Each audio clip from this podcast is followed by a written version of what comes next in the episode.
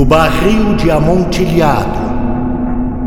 Um conto de Edgar Allan Poe. Estava decidido. Eu me vingaria de Fortunato. Já suportara demais suas ofensas, seus insultos.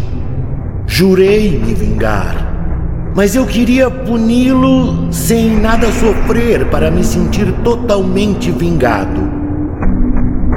Eu conhecia as fraquezas do Fortunato, ia ser fácil. Por isso, deixei-o à vontade para que de nada desconfiasse. Continuei, como de costume, a fazer-lhe cara alegre. Ele não percebia que, por trás do meu sorriso, havia uma ideia, a de sua punição. Fortunato, como já disse, tinha o seu lado fraco. Orgulhava-se de ser conhecedor de vinhos e era sincero, porque em outras coisas, como se dizia entendido, não passava de um impostor. Mas em vinhos velhos, seu conhecimento era comparável ao meu. Numa tarde de carnaval, já escurecendo, sucedeu-me encontrar com meu amigo. Já havia bebido bastante, estava fantasiado. Um traje apertado, um gorro cheio de guizos. Fiquei feliz com o encontro e fui dizendo: Meu caro Fortunato, foi muito bom encontrá-lo. Recebi uma pipa de um vinho que dizem ser amontilhado, mas eu tenho minhas dúvidas. Como? Surpreendeu-se ele. Amontilhado? Uma pipa? Em pleno carnaval? Já lhe disse, tenho minhas dúvidas. Fui bastante tolo em pagar o preço total sem consultar você. Não consegui encontrá-lo e não queria perder uma pichincha. Fortunato parecia hipnotizado pela palavra amontilhado e repetia sem parar, sem pensar em mais nada, sem ouvir o que eu dizia, concordando com tudo sem saber com o que concordava. Amontilhado! Tentei acordá-lo dizendo: Se você não estivesse ocupado, Estou indo à casa de Lucchese. Ele entende. Dizem que tanto quanto você. Nada disso. Não estou ocupado e Lucchese é incapaz de diferenciar um xerê de um amontilhado. Vamos! Para onde, Fortunato? Para sua adega? Não, meu amigo, não quero sacrificá-lo. Você está resfriado a adega é úmida, as paredes cobertas de salitre. Não tem importância. É um resfriado à toa. Vamos! Agarrou-me o braço, deixei-me levar por ele na direção do meu palácio. Meus criados se divertiam no carnaval. Eu lhes dissera que só voltaria de madrugada e pedi-lhes que não saíssem. Foi o quanto bastou para que sumissem assim que virei as costas. Carregando dois archotes, atravessamos várias salas e descemos a escada longa e tortuosa que levava à adega. Afinal, pisamos juntos o chão úmido dos túmulos dos Montressores. Meu amigo perguntou: Onde está a pipa? Mais para o fundo, respondi. Essas adegas são enormes, comentou ele. Os Montressors eram uma família rica e numerosa. Não me lembro quais são suas armas. Um enorme pé dourado em fundo azul. O pé esmaga uma serpente que lhe morde o calcanhar. Bonito, disse ele. Mostrei-lhe então os cristais de salitre que brilhavam na parede formando desenhos. Meu amigo tossia sem conseguir dizer uma palavra. Convidei-o a voltar. Sua saúde é preciosa, Fortunato. Você é rico, amado, respeitado. É feliz como eu já fui um dia. É um homem que faz falta. Voltemos. Você pode piorar. Além do mais, posso recorrer a Luquezzi. Nada disso, disse ele. Não é de tosse que hei de morrer. Isso é verdade, concordei.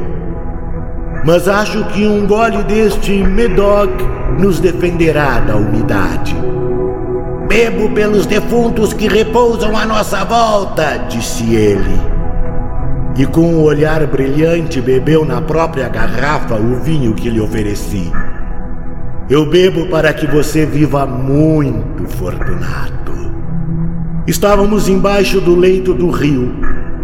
A umidade e o salitre aumentavam. Entre os barris e as pipas, os ossos empilhados. Fortunato me pediu mais vinho. Abri outra garrafa de Medoc e ele esvaziou-a de uma só vez. Continuamos o caminho em busca do amontilhado. Eu trazia a colher de pedreiro debaixo do casaco e a disposição de levá-lo até o fim. Eram muitas as arcadas. Passamos por várias delas até atingir a cripta, onde o ar era muito pouco. A chama das tochas se reduzia a brasas avermelhadas. No fundo dessa cripta, bem no fundo, um nicho escuro. Nos três lados da caverna, as paredes eram ossos que se empilhavam até o alto da abóbada. Na parede do fundo, ainda desguarnecido de ossos, o nicho escuro. Tão escuro que, em vão, Fortunato procurou ver-lhe o fim com a tocha levantada. Vamos, disse eu. Aqui está o amontilhado. Quanto a Luquezzi, é um ignorante, interrompeu meu amigo, caminhando apressado à minha frente. Depressa encontrou a rocha do fundo, diante da qual ficou apatetado. Mas a ideia do amontilhado não o deixava perceber mais nada. Num minuto prendi seus pés e mãos e também sua cintura com pesadas correntes e cadeados. Tudo bem preso à rocha. Deixei-o assim na escuridão. Mais umidade e salitre. Fortunato não resistiu, apenas repetia: O amontilhado. É verdade, respondi. O amontilhado. Afastei a pilha de ossos. Descobri grande quantidade de tijolos e argamassa. Iniciei então a parede que fecharia o nicho. A embriaguez do Fortunato melhorara. Ele se lamentava atrás da parede que se erguia, agitando as correntes com fúria. Tentava se livrar delas. Interrompi meu trabalho, sentei-me na pilha de ossos e saboreei a agonia do meu amigo. Quando cessou todo o ruído, prossegui. A parede me chegava à altura do peito. Parei de novo. Clareei do outro lado com a tocha até distinguir o rosto lá dentro. Uma explosão de berros me fez recuar. Respondi aos urros do homem. Ajudei-o a gritar. Ultrapassei-o em volume e força Fiz isso até que houve silêncio. Era meia-noite. Eu havia levantado oito, nove, dez camadas. Faltava agora uma pedra na décima primeira para encerrar tudo. Carreguei-a com sacrifício por causa do peso. Foi aí que ouvi, saindo do nicho, uma enorme gargalhada que me arrepiou. Uma voz dizia: uma boa troca, de fato. Ainda veremos de rir muito a respeito desse vinho. O amontilhado? exclamei. Sim, o amontilhado. Mas então será tarde. Já estarão esperando por nós no palácio minha mulher e outros. Vamos embora. Sim, concordei. Vamos embora. Pelo amor de Deus, Montressor! Sim, pelo amor de Deus! Repeti eu. Calou-se. Esperei que me respondesse. Afinal, chamei bem alto: Fortunato! Nada. De novo: Fortunato! Nenhuma resposta. Lancei uma tocha pela abertura. Caiu lá dentro. E a resposta foi apenas o tinir de guizos. Terminei meu trabalho com pressa. O coração apertado, talvez devido à umidade. Tudo pronto. Coloquei contra a nova parede o amontoado de ossos. A velha muralha de ossos. Isso foi há meio século. Ninguém ali remexeu. Descansa em paz.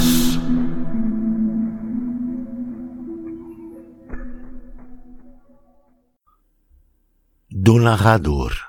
Carlos Eduardo Valente é ator, diretor de teatro, dublador, narrador de audiobooks e também formado em psicologia. 65 anos de vida bem vivida e cheio de histórias para contar, mas prefere contar e interpretar as histórias dos outros. Até tenta escrever um pouco, mas não tem a disciplina necessária como tem nessas outras áreas citadas. Depois de morar 20 anos em Porto Alegre, voltou a Pelotas onde se formou em psicologia.